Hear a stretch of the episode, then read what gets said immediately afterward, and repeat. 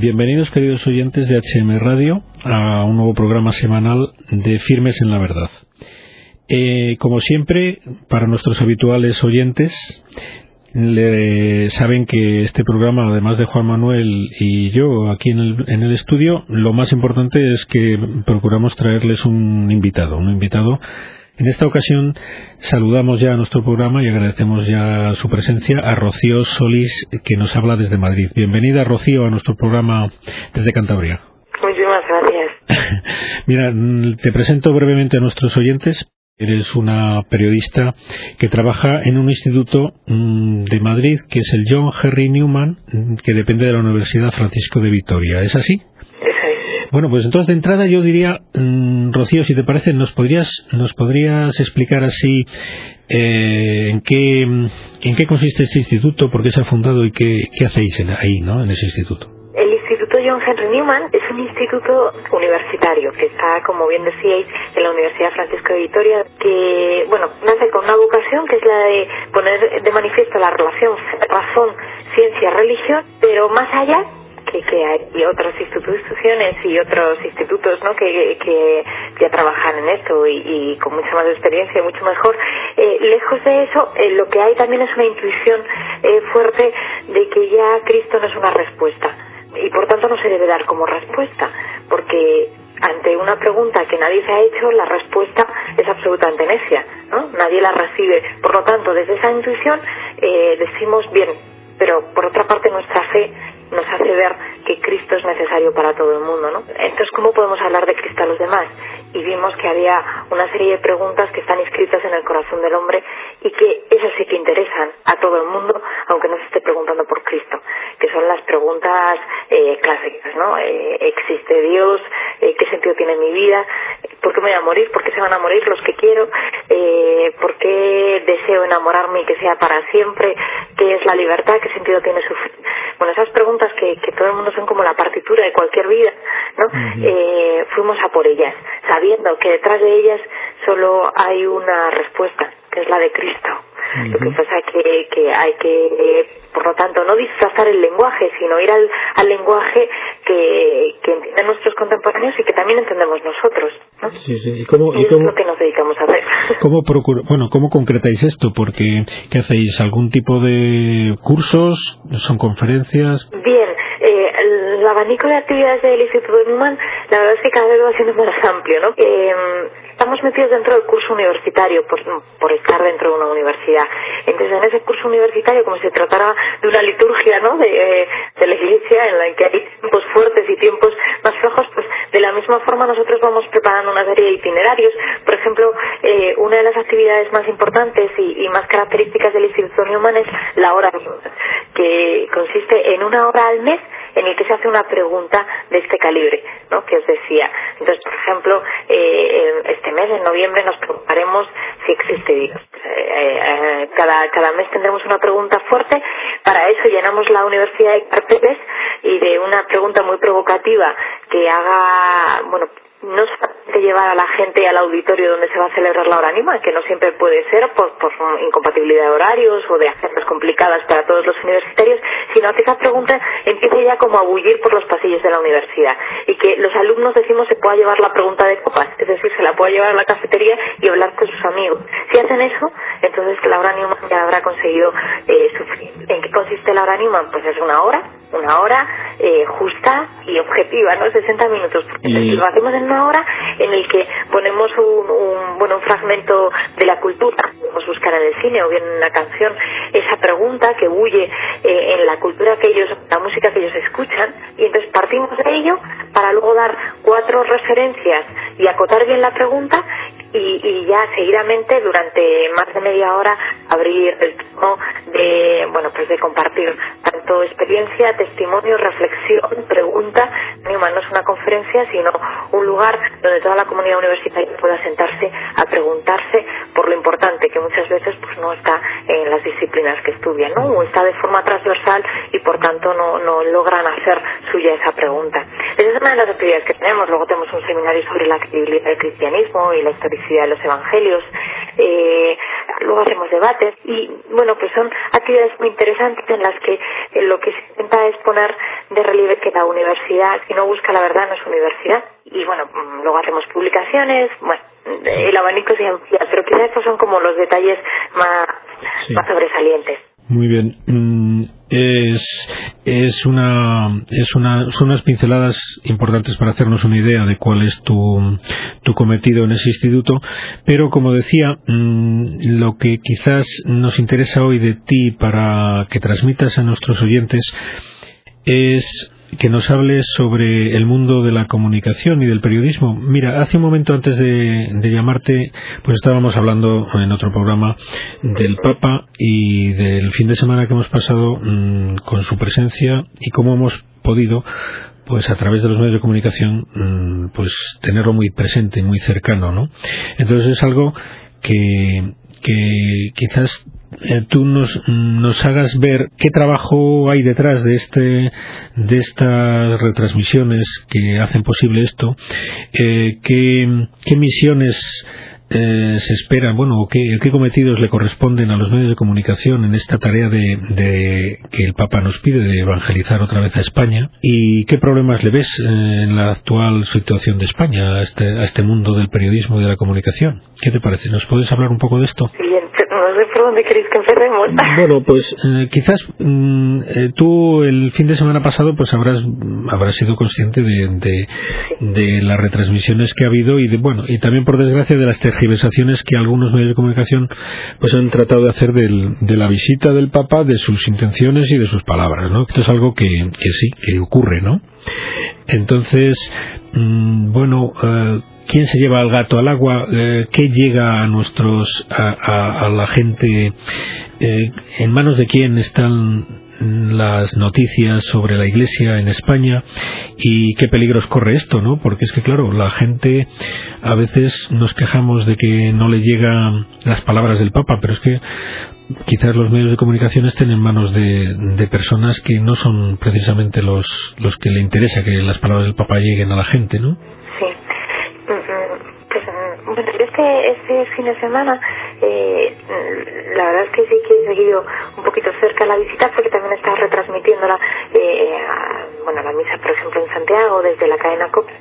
Y mm, de junto con vamos con José Luis Restán que te conoceréis y es la persona que lleva todo pero pero he estado pudiendo lisquear un poco eh, en los estudios que siempre es una gozada ¿no? no entrar en los medios de comunicación en las tripas porque uno eh, entiende también muchas cosas y también eh, bueno, simplifica un poco los procesos, e incluso los procesos mentales que nos llevan muchas veces a pensar que es que hay detrás una gran conspiración, una gran teoría, y a veces no es así, ¿no? También eh, nos falta cierto conocimiento de, lo, de lo más básico, de, de, cómo las prisas que lleva un medio de comunicación a hacer la información, como la hace.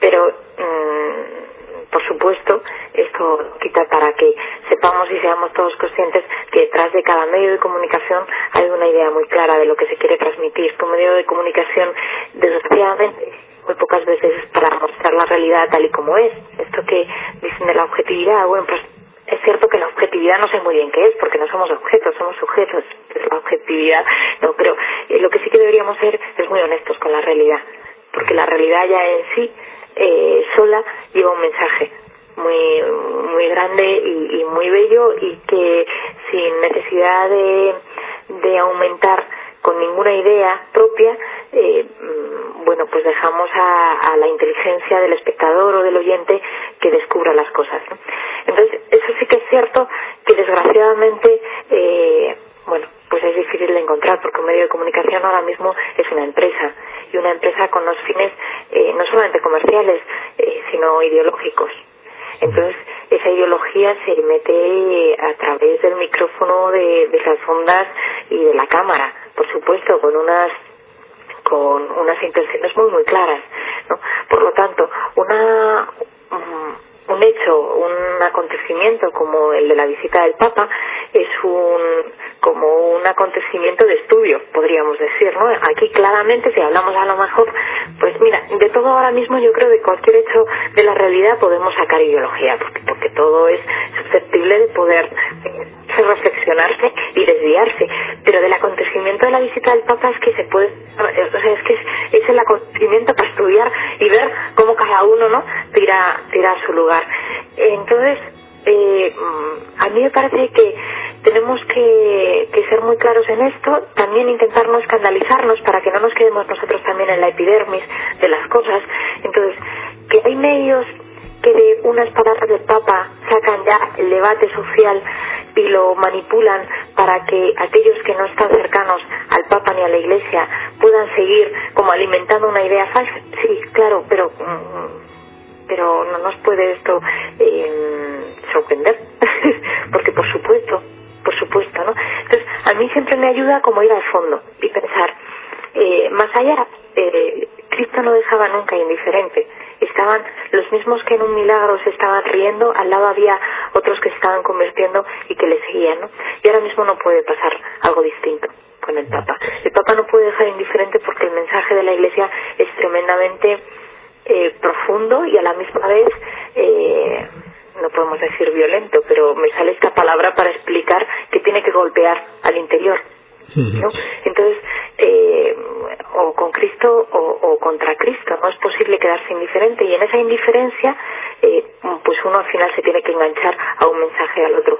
Aquellos que no entienden eh, el mensaje evangélico y que no lo entienden, y ahí no podemos juzgar por múltiples razones, se, se, disponen a ponerse enfrente ¿no? y a golpearlo, porque no pueden quedarse indiferentes ante un mensaje en el que, mm, en el que es tan contrario a lo que podría, no sea, no solamente a lo que vemos en el mundo, sino a lo que mm, nuestra propia podría tirar, ¿no? O sea, pues, un mensaje de amor, de perdón constante, eh, de sacrificio, eh, de profundidad, de, de poner a Dios sobre todas las cosas cómo va a dejar indiferente.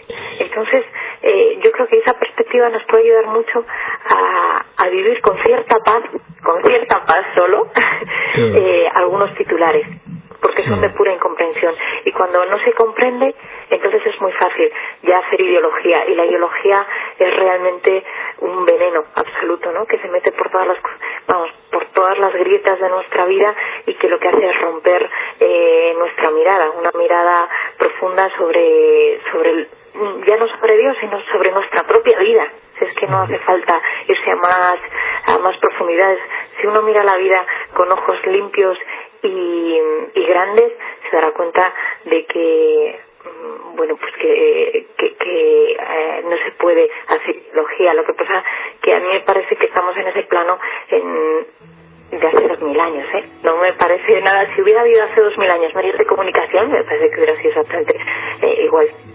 Sí, lo que pasa es que se echa de menos, se piensa mm, el que haya honradez, es decir, nadie discute que pueda haber, eh, bueno, pues diversas eh, formas de entender la realidad, pero siempre búsqueda de la verdad y no manipular, no ocultar eh, en las palabras del Papa, mm, ocultar algunas porque no interesan. Bueno, al final es eso, una ideología que se pretende que se pretende divulgar y si unas palabras del Papa hay que censurarlas o ocultarlas para defender nuestra ideología, pues se hace con sin ningún tipo de empacho, ¿no? Esa actitud es parece poco profesional en un periodista, ¿no?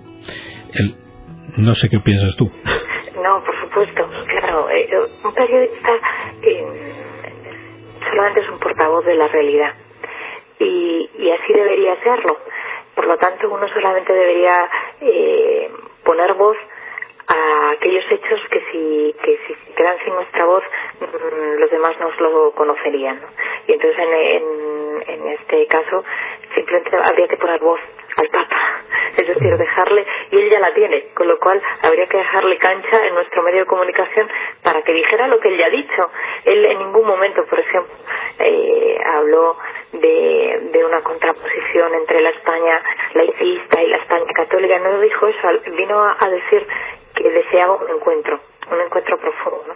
Eh, lo que pasa es que hemos entrado en ese terreno en el que ya no contamos la realidad, sino que lo que hacemos es interpretarla nosotros a través de nuestros esquemas ideológicos, y eso es muy peligroso. Eh, yo creo que lo que pasa es que, no sé, a mí como, como periodista me lleva a pues a una serie, a una reflexión muy interesante que creo que estamos haciendo entre todos y que como verán los oyentes yo no tengo eh, ninguna respuesta, ¿no? Pero que me parece muy interesante que podamos hacerlo todos juntos, aunque aunque yo no esté allí en el estudio, eh, porque cómo tenemos que hacer nosotros. O sea, uno puede eh, hacer grandes interpretaciones de lo que está ocurriendo en el mundo de la comunicación, por supuesto, y además me parece, por otra parte, que son bastante evidentes. O sea, que tampoco hace falta ser muy especialista para darse cuenta que hay un interés ideológico eh, muy claro, ¿no? Bien, y ahora nosotros, ¿qué tenemos que hacer? ¿Cómo tenemos...? Y entonces a mí lo único que se me ocurre no es estar indiferente ante esto, porque uno debe conocer eh, bueno pues el mundo contemporáneo y las líneas de comunicación actuales para bueno pues para poder eh, estar en ellas no y para poder vivirlas pero o bien reaccionamos ante una provocación que nos hacen otros y al final nuestra vida es una pura reacción a la provocación ideológica de otros o bien simplemente construimos ¿no? Y construimos nosotros. Con lo cual yo creo que tenemos un enorme reto en todos los ámbitos, ¿eh? en todos los ámbitos, pero en la comunicación especialmente porque la comunicación es eh, ahora mismo un lugar común para muchos, o sea, es eh, el mundo globalizado. Debemos construir una nueva forma de hacer comunicación y tenemos que, que hacer una comunicación verdadera, profunda, que vaya a la esencia de las cosas que cuando eh, contamos un accidente, por ejemplo, no en los hechos, y no vaya a hacer lo mismo que, que hacen otros, que es hablar de, de quién tiene la responsabilidad ante un accidente de avión, en vez de preguntarnos qué sentido tiene este sufrimiento. Eh, yo creo que la información, eh, los periodistas católicos y los periodistas honestos deberían ir realmente a la esencia de cada acontecimiento que ocurre. Y me parece que eso construiría más y ayudaría más a que la ideología empiece a desaparecer del terreno de juego que si empezamos a intentar eh, responder a las provocaciones. Eh, había solo 10 personas en la Plaza del Obradoiro. Pues no, sé que había 2 millones. Pues bueno, ¿y qué? que al final parece que es que solamente nos estamos peleando por eso, ¿no? Entonces, Mm, bueno, veis que no tengo la respuesta, simplemente se me ocurre que tenemos que ponernos en marcha para reflexionar cómo vivir. Sí, efectivamente. Lo que pasa es que lo que no cabe duda es que eh, los medios de comunicación mm, en la sociedad actual, tal como está funcionando, pues tienen una influencia desproporcionada. Yo no sé, pues será consecuencia de la poca formación humana que, hay en la gente, el poco tiempo que dedica a su formación mm, individual y luego acaba pensando lo que le dicen que piense los medios de comunicación. Eso, eso es una realidad un poco triste, pero es, es así, ¿no? Eh, la opinión pública. La opinión pública es lo que los medios de comunicación mayoritarios o predominantes en un país pues quieren que sea la opinión pública al final creo que yo. Entonces, claro, esto supone tal responsabilidad en, los periodistas que, bueno, que asusta un poco, ¿no? El, poder que tenéis en vuestras manos, la capacidad que tenéis de hacer el mal o hacer el bien, pues en esta sociedad, ¿no? Y entonces, no sé, mm, yo creo que que es desproporcionado el poder que tenéis, efectivamente, pero mientras lo tengáis, hay que, no sé, que pediros que a todos, que entre todos vuestra profesión la, la utilicéis con la mayor, mm, bueno, la mayor honestidad posible, ¿no? Porque depende muchas cosas de ello, ¿no? Quizás. Sí que es cierto que a mí, eh, eso por supuesto, y eh, creo que vivimos también en un momento en el que los medios de comunicación tienen tanta importancia porque no somos capaces también de tener silencio, ¿no? Si uno eh, va en el coche o lleva música o lleva la radio y normalmente lleva eh, va escuchando constantemente un, medio de comunicación. Si estás en casa, pones la tele. Y mm, a mí me encantaría que dejáramos de tener tanta importancia y que dejara de tener tanta importancia los medios de comunicación. Claro que es un logro tremendo, ¿no? Que nos podamos todos eh, conectar, que nos podamos todos comunicar, que ahora mismo estemos haciendo esto. Por lo tanto, no podríamos, eh, bueno, sería poco agradecido el que uno empiece ahora a, criticar los medios de comunicación como un avance desviado. No, no, es una cosa estupenda.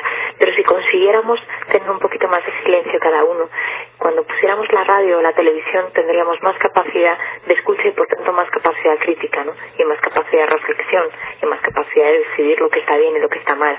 Pero si uno solamente, al final la voz de la conciencia termina siendo la del locutor y la del presentador y la del programa y la de pues es que no queda hueco para que uno piense por sí mismo y para que uno eh, bueno vea la realidad de las cosas.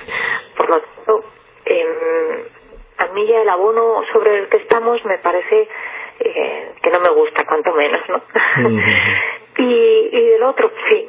Lo que pasa es que la responsabilidad al final, eh, como todo en, en la vida, tiene que ir de corazón a corazón porque los grandes discursos así lanzados al aire, a muchos uno nunca se siente interpelado. ¿no? Entonces yo creo que lo que hay que empezar es a educar uno a uno, periodista a periodista, para que para que sepamos realmente la responsabilidad que hay, que es muchísima, es muchísima. Y muchas veces, yo ya no trabajo en medios de comunicación, ¿eh? pero solamente colaboro en lo que puedo, pero eh, cuando, cuando trabajaba pensaba, eh, esta noticia que, que estoy realizando, Mm, pues la pueden ver miles de personas. Y mientras que una conferencia, por ejemplo, en una universidad, han ido 400 personas, ya es el gran logro, ¿no? O sea, ya uno está... Entonces dices, madre mía, ¿cómo, cómo se puede llegar de la forma tan fácil? Muchas veces, y esto es un examen de conciencia propio que dejo ver, muchas veces las prisas hacía que uno no hiciera tan bien su trabajo como debiera. Y eso es un problema muy grande de los medios de comunicación. Muchas veces los medios de comunicación es cierto, como decíamos antes, que tiene una línea, una línea ideológica, que, que tiene unas intenciones muy claras, que tiene unas pretensiones eh, que están por encima del, de ser portavoces de la realidad, por supuesto, pero también es cierto que nos hemos metido, se han metido en una dinámica de exclusividad, es decir, de ser los primeros que que llega un momento en el que es ridículo y absurdo, porque uno tiene que lograr en dos horas elaborar una información eh, profunda y además reflexiva y además que tenga datos que ningún otro los ha contado y eso te lleva a hacer cosas que no están bien. Eh, lo más, eh, podríamos decir, lo más inocente, pues que no estén bien de forma, que no tengan la suficiente calidad. Y luego hay hasta lo más grave, ¿no? Que es que tenga realmente eh, incorrecciones inmorales, o sea, porque me haya conseguido información o, o, haya mentido en la información, pero no tanto porque haya detrás un peso ideológico, sino porque hay un peso humano. Tú no tienes que saber información porque sus jefes se la piden para allá, ¿no? Y eso día tras día. Con lo cual, eh, creo que, que en ese mundo de las prisas de la tecnología y de la falta de silencio se meten los medios de comunicación de lleno y terminan bebiendo de su propia, ¿no? de su propia penitencia, que es la de la prisa y, y eso no hace ningún bien, la verdad. Deberíamos eh, intentar vivir en un mundo más pausado para eso también. Eh, y, y, por ejemplo, como espectadores, se me ocurre, ¿no? El no, el exigir que las cosas tengan calidad. No, no, no hace falta que usted me la cuente en dos horas, pero cuéntemela en cuatro bien contada. Entonces, eh, tampoco como todo lo que nos echen, y sí que lo hacemos. Sí, que somos responsables también efectivamente nosotros de, de cómo se comporta los medios de comunicación, ¿no? Porque van buscando audiencia y también si estuviéramos más activos a lo mejor conseguíamos cambios importantes. Muy bien, pues me parece que se nos acaba el tiempo, pues entonces Rocío, no nos da tiempo a más, solo agradecerte tu presencia en el programa y estas ideas que nos has transmitido que nos son de mucha ayuda a todos los oyentes de, de este programa. Hasta otra vez y muchas gracias. ¿eh? Muchas gracias, Rocío. Gracias.